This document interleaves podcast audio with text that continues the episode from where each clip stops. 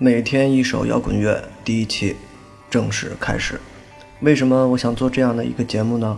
因为我和姐姐做了一个七十二 Studio 的一个小工作室，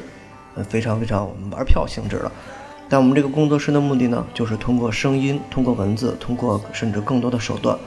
来表现出来我们自己的想法。也许通过这个能把自己稍微包装一下。当然，我主要是负责后期这边。为什么我想去做这个节目呢？因为我喜欢听摇滚乐。当然，我也不是所谓的摇滚乐专家，我很难很难，嗯，把一个历史讲得那么透彻，也不可能听完所有的乐队。但是，我想我总会听过的一些歌，然后拿出来给大家分享，讲讲有的歌也许是背后的故事，有的歌也许就是单纯的哎我的一种听觉的感受。那么第一期呢，我想分享的歌，就是花儿乐队第一张专辑里的。放学了，为什么我想分享这首歌呢？因为很简单，它是我，包括我相信是我很多同龄人在听到的摇滚乐最早的启蒙之一。虽然说在我们之前，我们一定也听过崔健、黑豹、唐朝，但是那些音乐听起来太厚重了。而大张伟是能在第一次在电视上，然后那么轻松蹦蹦跳跳的，然后朋克乐就唱出来，这种感觉就像十几岁我第一次听到的时候，就是来了一闷棍。而不是像黑豹、唐朝他们那种的，背着非常非常多的砖头块的感觉，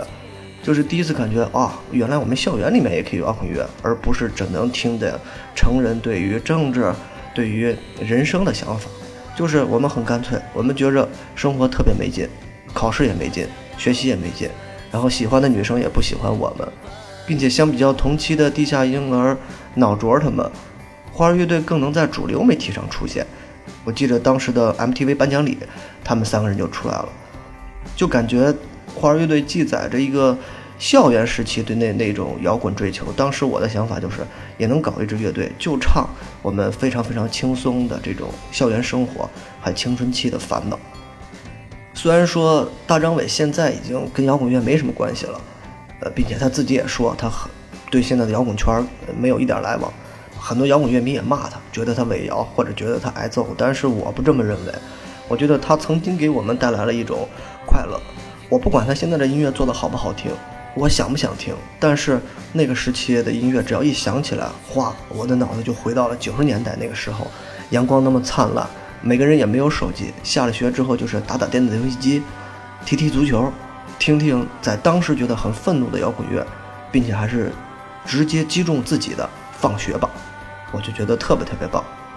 可能用一种风格定义，早期的花儿乐队就是标准的流行朋克，流行朋克，它不是那种像性手枪似的那么朋克，但是它也不是那种流行歌曲一样，不是张信哲的路子，所以说吧，它更容易让青少年接受。我相信那个时期每一个年轻人拿起来耳机听到大张伟的音乐的时候，听到花儿乐队的音乐的时候，都会觉得特别特别的好玩、高兴，特别特别有劲儿。我觉得这就是流行朋克最好的功效了。